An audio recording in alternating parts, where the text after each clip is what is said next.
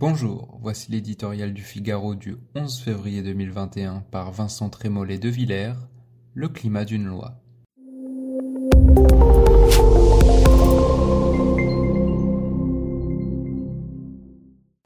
Il faut voir comme on nous parle. La loi climat donc est résiliente, tant qu'à faire, on souhaite qu'elle soit inclusive et pourquoi pas solidaire. Un détail, le choix d'une sémantique n'est jamais anodin, il faudra y revenir, mais concentrons-nous ici sur l'objet de cette loi. Sortir du grand n'importe quoi a proclamé hier Barbara Pompili, la ministre de la Transition écologique.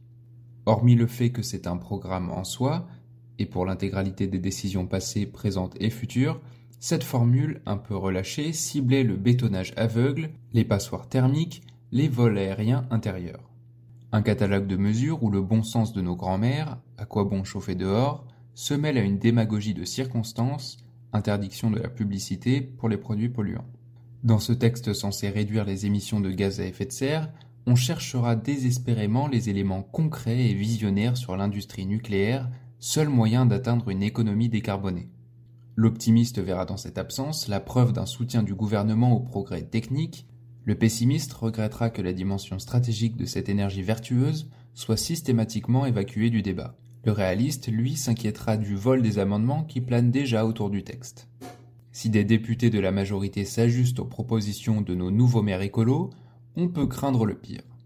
Pour l'exécutif, le danger, c'est la surenchère. Dans ce climat, il faut s'interroger sur l'instauration, dans la loi, d'un délit d'écocide. Cela fait maintenant dix mois qu'à tous les niveaux de l'État, la même confidence revient.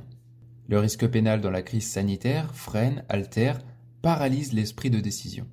Reconnaissons-le, cette menace judiciaire fait plus de mal que de bien. Cependant, ce sont les mêmes qui, dans le cadre de la crise climatique, s'apprêtent à fragiliser, avec ce nouveau délit, ceux qui ont la charge de gouverner comme d'entreprendre. Ultime paradoxe d'une période déroutante, l'État, déjà entravé par mille contraintes, tire lui-même un nouveau fil, et pas des moindres, pour se lier les bras et les jambes.